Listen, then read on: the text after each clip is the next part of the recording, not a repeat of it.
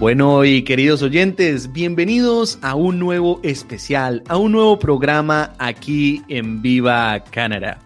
El día de hoy estamos con Luz Patricia Cerda, quien nos va a contar de su vida en Saskatchewan.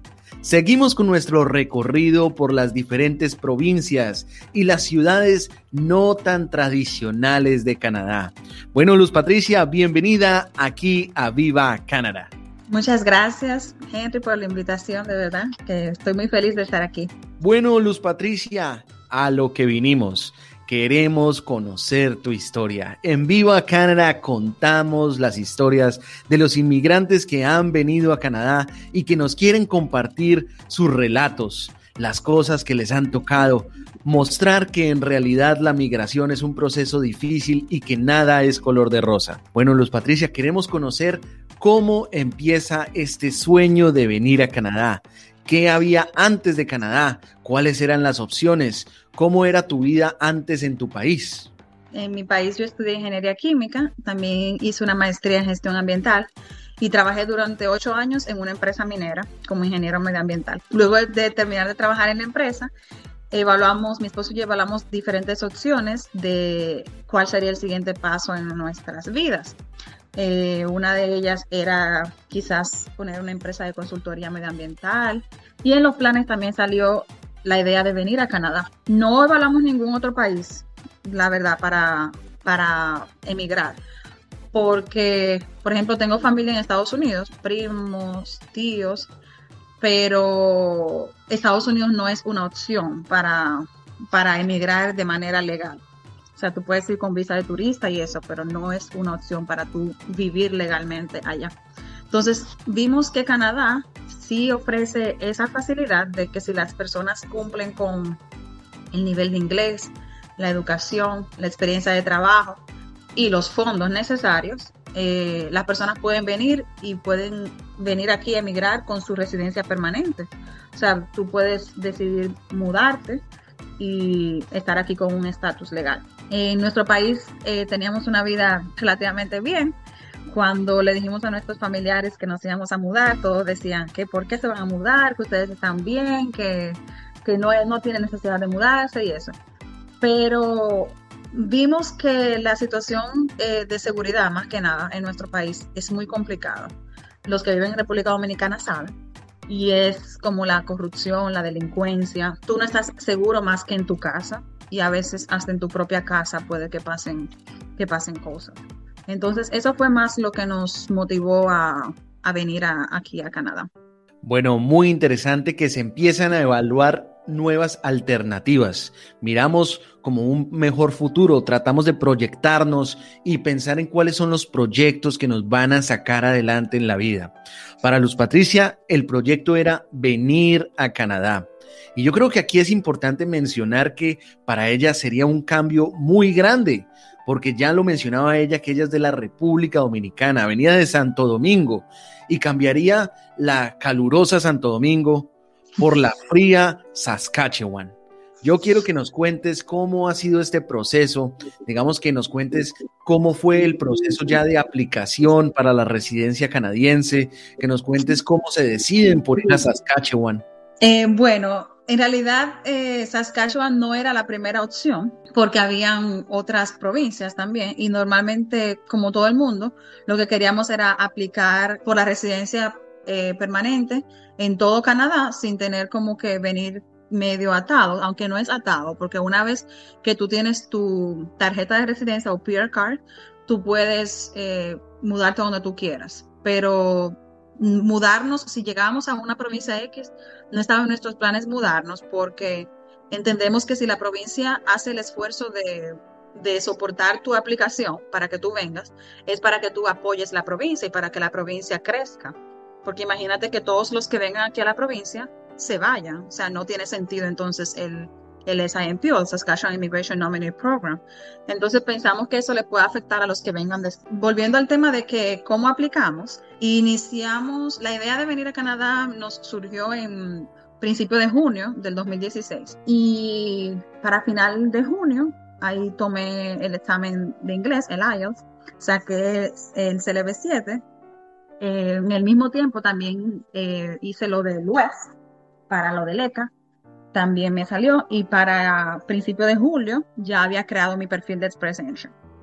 Quedé solamente como con 360 y tantos puntos, luego cumpleaños me bajó como a 360. Eh, Entonces, el draw en ese tiempo estaba demasiado alto, el draw de Express Engine.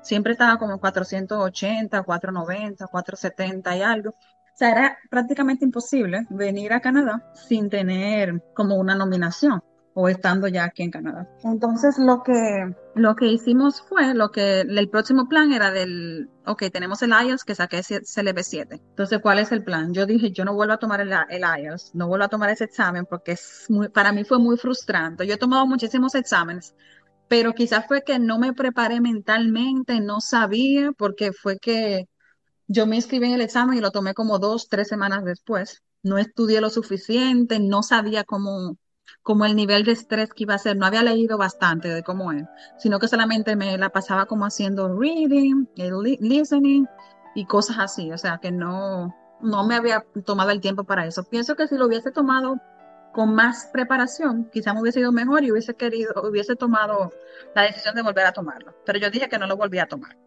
el mismo día que salí del examen, yo le dije a mi esposo, ay, si no saqué la calificación, yo no vuelvo a tomar ese examen, no, y creo que no vamos a seguir, le dije. Saqué el CLB7, creé el perfil. Entonces la opción era volver a tomar el examen, pero yo no quería tomar el IELTS.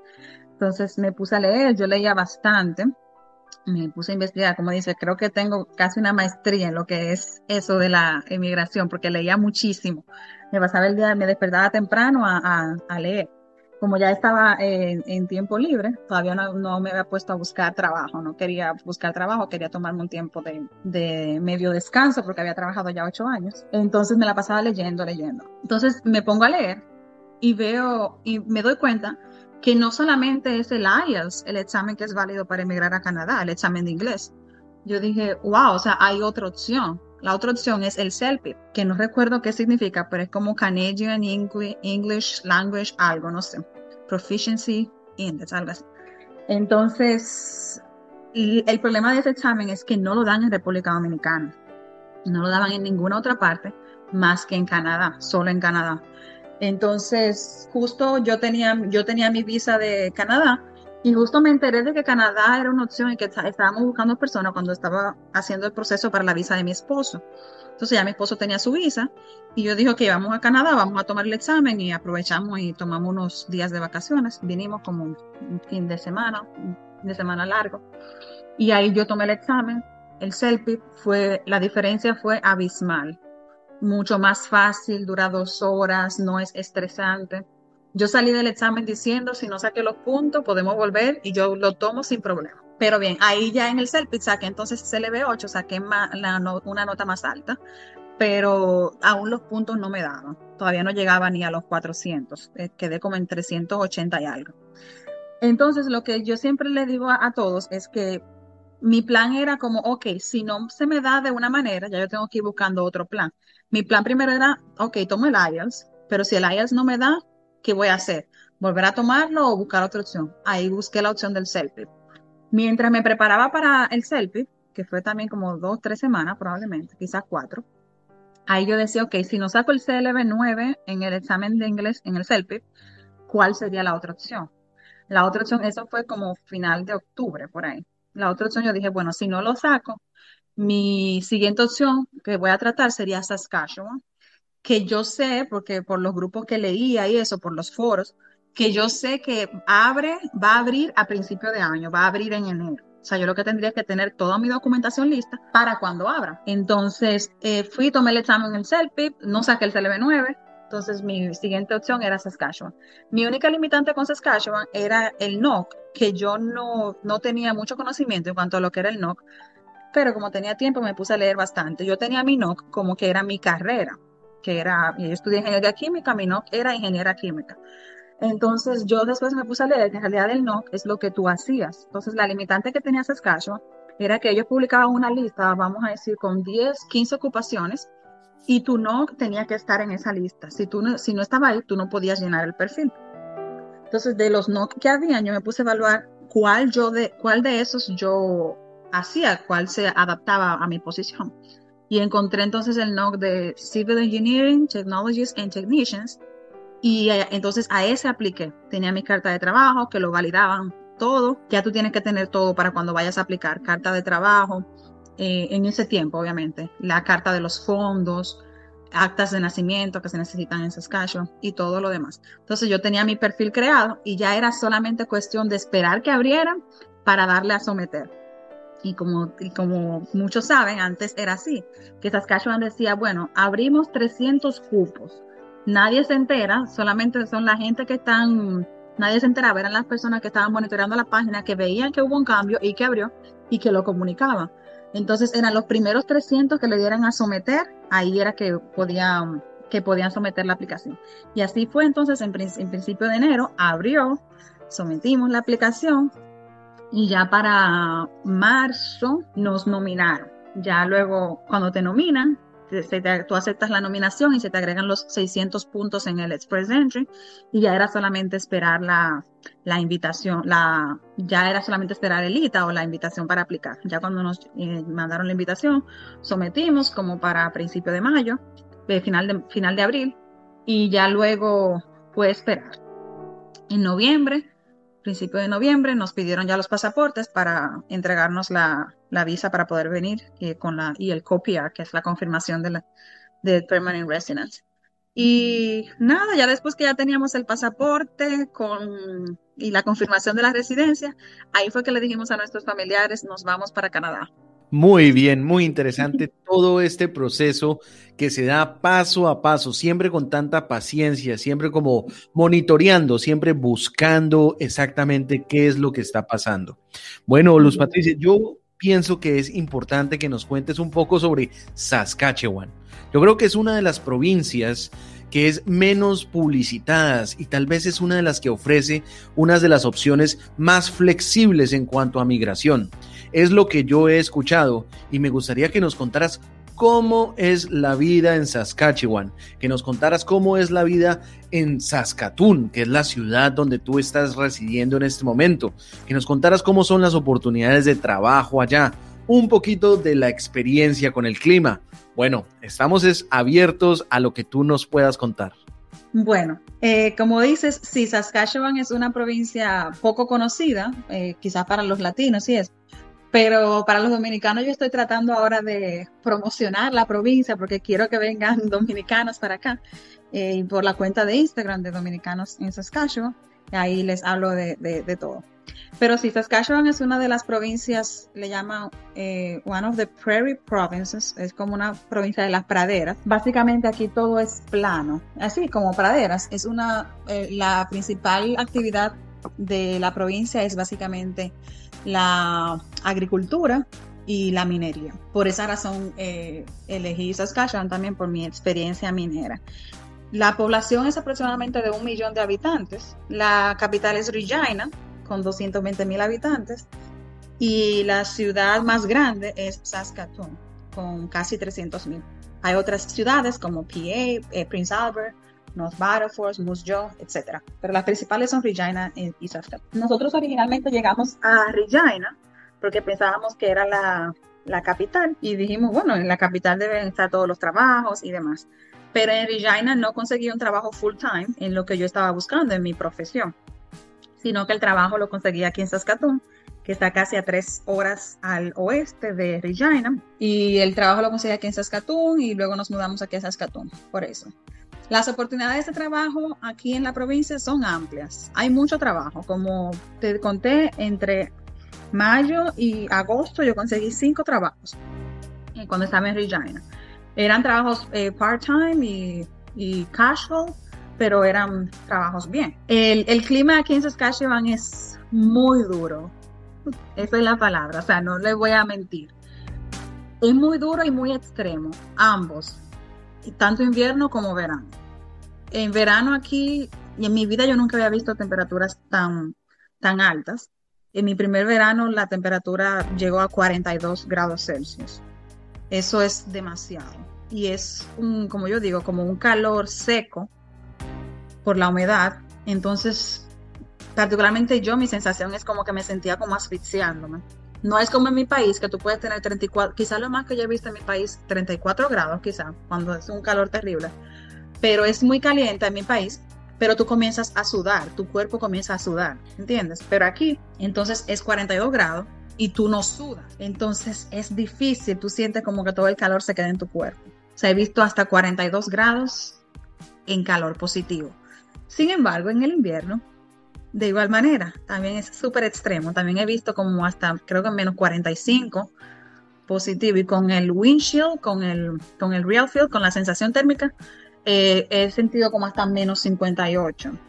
Eso es dificilísimo, como se siente tan, tan alto, tan, tan, tan bajo. Neva desde, he visto nieve desde final de octubre y el año pasado tuvimos nieve hasta mayo. Como eh, te dije, mis compañeros de trabajo dicen que los únicos meses que no se ha visto nieve aquí en Saskatchewan ha sido en julio y agosto pero todavía hasta junio se puede tener nieve. Yo la he visto desde septiembre hasta mayo y solamente llevo dos años, casi tres años aquí. La vida aquí en Saskatoon es chévere. Eh, las ciudades, Saskatoon y Regina, son, para mí son muy similares.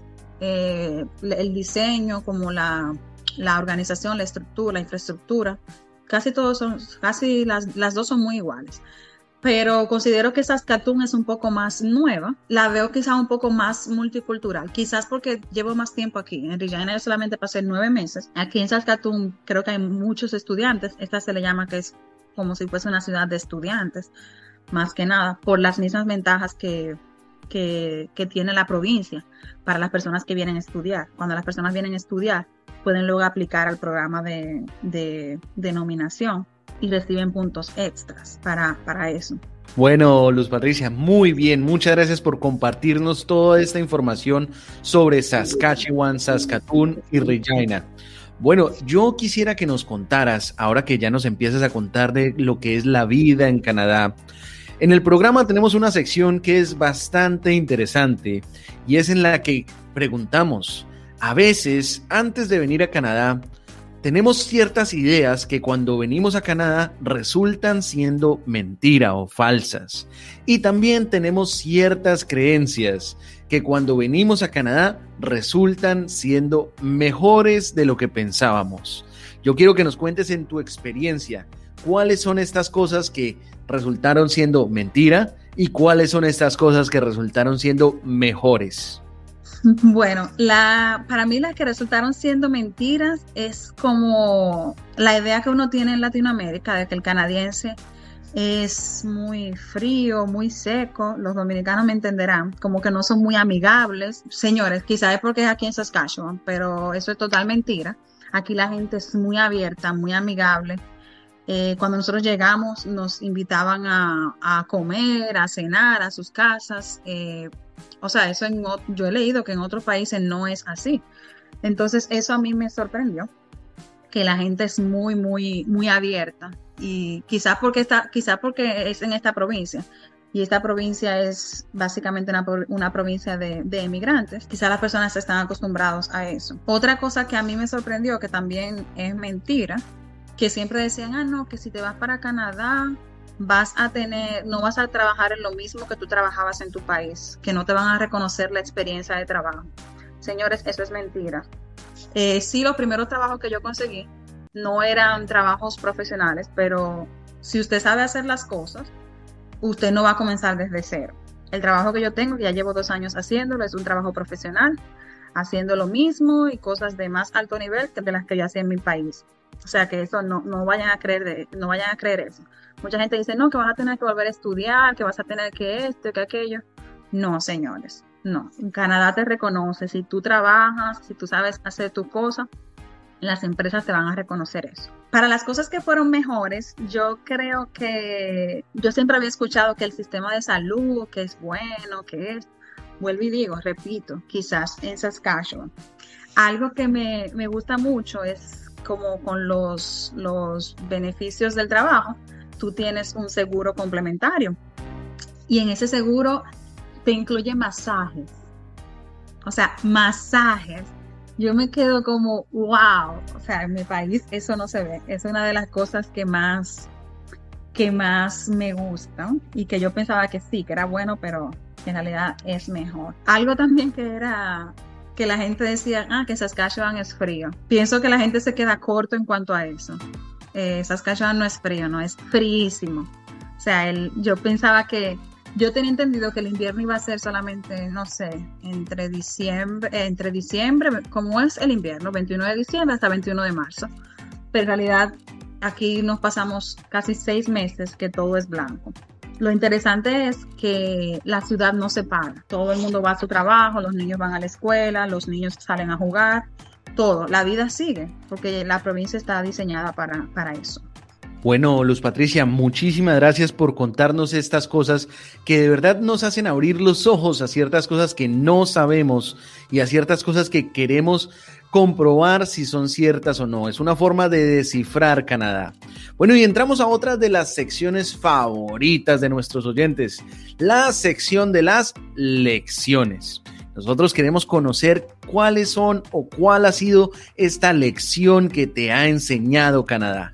Pienso que lo primero es que hay que tener eh, varios planes. Siempre hay que tener un plan A, B, hasta un plan Z, y luego si se acaban las letras, después comienzan a hacer eh, combinaciones, luego un plan A, A, etc. Tener siempre un plan. ¿Qué va a pasar? Por ejemplo, como siempre digo, mi idea inicial era que vamos a intentar y ver si Canadá funciona. Entonces, ¿cuál es el plan primero? ¿Qué es lo que tengo que hacer? que tengo que hacer IELTS y West. Vamos a hacer eso. Ok, dice IELTS y West. ¿Qué sigue? Vamos a crear el perfil de Express Entry. Entonces, ¿qué va a pasar? No me dan los puntos. ¿Qué opción yo tengo? Voy a tomar otro examen. No saco los puntos. ¿Qué opción tengo? Vamos a intentar una nominación. O sea, siempre tratar de investigar, investigar. Y como siempre he dicho, si el proceso es relativamente sencillo, que usted lo puede hacer solo, si usted tiene tiempo y no tiene un caso complicado. Pero si usted no tiene tiempo, entonces gaste su dinero y páguele a alguien que lo ayude, pero, pero el proceso se puede hacer solo. Lo primero es eso, la primera lección de tener siempre un plan A, B, hasta Z o más. Siempre tener un plan. Eh, eh, la otra enseñanza o lección es el ser, hay que ser muy open, muy abiertos. Por ejemplo, mi esposo y yo cuando llegamos, dijimos, desde antes de llegar, decíamos, vamos a Canadá y vamos a trabajar en lo que sea mientras encontramos el trabajo. Y como siempre he dicho, señores, si yo me hubiese quedado el trabajo, eh, esperando el trabajo que tengo, el trabajo de consultora medioambiental 2 que tengo, yo me hubiese pasado nueve meses sin hacer nada y sin ganar ni siquiera un dólar aquí en Canadá. Entonces, esos nueve meses iban a ser gastando y gastando y gastando dinero. Entonces, siempre tener esa opción. Yo siempre les recomiendo a la gente, si van a, si van a optar por eso, que no, que busquen trabajo, pero pueden buscar trabajo como por part-time, eh, casual, que no sea algo que los comprometa todo el tiempo. ¿Por qué? Porque entonces puede llegar la, ocasión en que se queden como trancados en ese trabajo y no les dé chance a buscar otro. Entonces es bueno que consigan un trabajo para que puedan ganar dinero y pagar las cosas básicas y no tengan que gastar sus ahorros, que tengan la opción de y flexibilidad para que sigan buscando su trabajo. Y como siempre he dicho, buscar trabajo, señores, es un trabajo yo me despertaba temprano a buscar trabajo y yo apliqué a más de, por, por Indeed solamente, tengo en mi, en mi perfil casi 500 aplicaciones que hice. Eso sin contar que la mayoría de empresas, tú tienes que entrar a la, a la página de la empresa y aplicar a esas empresas. Entonces, esos te llegan a tu correo, que no, no son a través de Indeed. O sea, yo apliqué en total a más de, a más de 700 trabajos porque buscar un trabajo es, un, buscar trabajo es un trabajo aquí. Entonces, eso que sí, que hay que tener, hay que, hay que ser muy open, muy, muy abiertos. Si usted cree que se puede quedar un año sin trabajar y gastando sus ahorros, bien. Pero eso no era lo que nosotros queríamos. Nosotros no queríamos gastar nuestros ahorros y desde que llegamos dijimos vamos a trabajar. Eh, no era el trabajo ideal, no era el trabajo soñado. Y ya luego teníamos aquí el, conseguimos ya este trabajo aquí en Saskatoon y ya por eso luego nos, nos mudamos. Bueno, Luz Patricia, te agradecemos un montón que hayas compartido con nosotros estas lecciones. Bueno, yo también quisiera que nos contaras un poquito de algo que ya mencionaste en la entrevista sobre dominicanos en Saskatchewan. Quiero que nos cuentes un poquito de estas redes sociales, cómo te puede encontrar la gente si es que acaso quisiera resolver alguna duda de migración a Saskatchewan. Estoy en la cuenta de dominicanos en Saskatchewan, en Instagram. ahí básicamente subo información del, del SIMP y mi intención es que vengan más, no, no tan solo dominicanos, sino también latinos aquí a la, a la provincia de Saskatchewan, específicamente a Saskatoon, porque hay muy pocos. Dominicanos, poquísimo. No creo que llegamos ni a 70 probablemente. Eh, pero sí, me gustaría que crezca la comunidad. Por ahí me pueden escribir por mensaje, yo le puedo resolver eh, alguna duda que tenga. Como siempre digo, no soy consultora de migración y solamente hablo de mi experiencia y la experiencia de personas que conozco. Y sí, me pueden buscar por ahí. Hago lives a veces, te voy a invitar para que nos cuentes tu historia. Eh, ya, es, ya es un hecho, ya es una, ya es una invitación pública eh, para que nos cuentes tu historia y también los, los subo a YouTube es bueno que se suscriban al canal de YouTube. En YouTube estoy con mi nombre solamente, Luz Cerda, pero también se escriben dominicanos en Saskatchewan. Van a salir algunos de mis videos y, eso. Pueden suscribirse y nada, como dicen, le dan a la campanita para que para que les llegue las notificaciones de cuando suba información. También ahora últimamente estoy subiendo también videos cortos en el canal de YouTube de cómo accesar a la página de Saskatchewan, porque para aplicar al, al, al SIMP ahora mismo el proceso es diferente. Ya no es como antes, que hay que esperar que abra. Está abierto todo el año.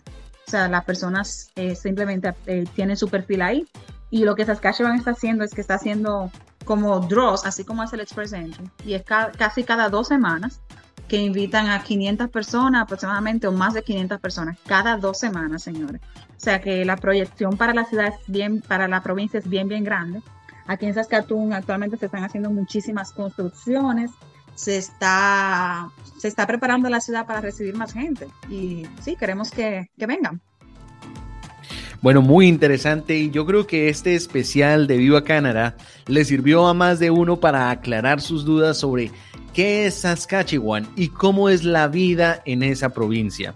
Bueno, Luz Patricia, yo quiero agradecerte en nombre de Viva Cana y de nuestros oyentes por aceptar esta invitación a nuestro programa. Gracias a ti por invitarme, de verdad que la pasé bien. Bueno, Luz Patricia, te agradecemos mucho tu presencia aquí en Viva Canadá. Bueno, queridos oyentes, y hasta aquí otro gran especial, otra gran entrevista para nuestro podcast. Recuerde que nos puede seguir en nuestras redes sociales. En Facebook nos encuentra como arroba Viva Canadá Podcast. En Instagram nos encuentra como arroba Viva Canadá 2021. Y si usted así lo desea, nos puede enviar un correo electrónico a Viva Canadá 2021 arroba gmail.com. También recuerde que si usted está escuchando este programa y le gustaría compartir su historia de vida en Canadá, nuestros micrófonos están siempre abiertos, siempre le damos la bienvenida a todas las historias. Les agradezco un montón su sintonía. Los sigo invitando a que nos escuchen y nos sigan. Pasen un maravilloso día. Chao, chao.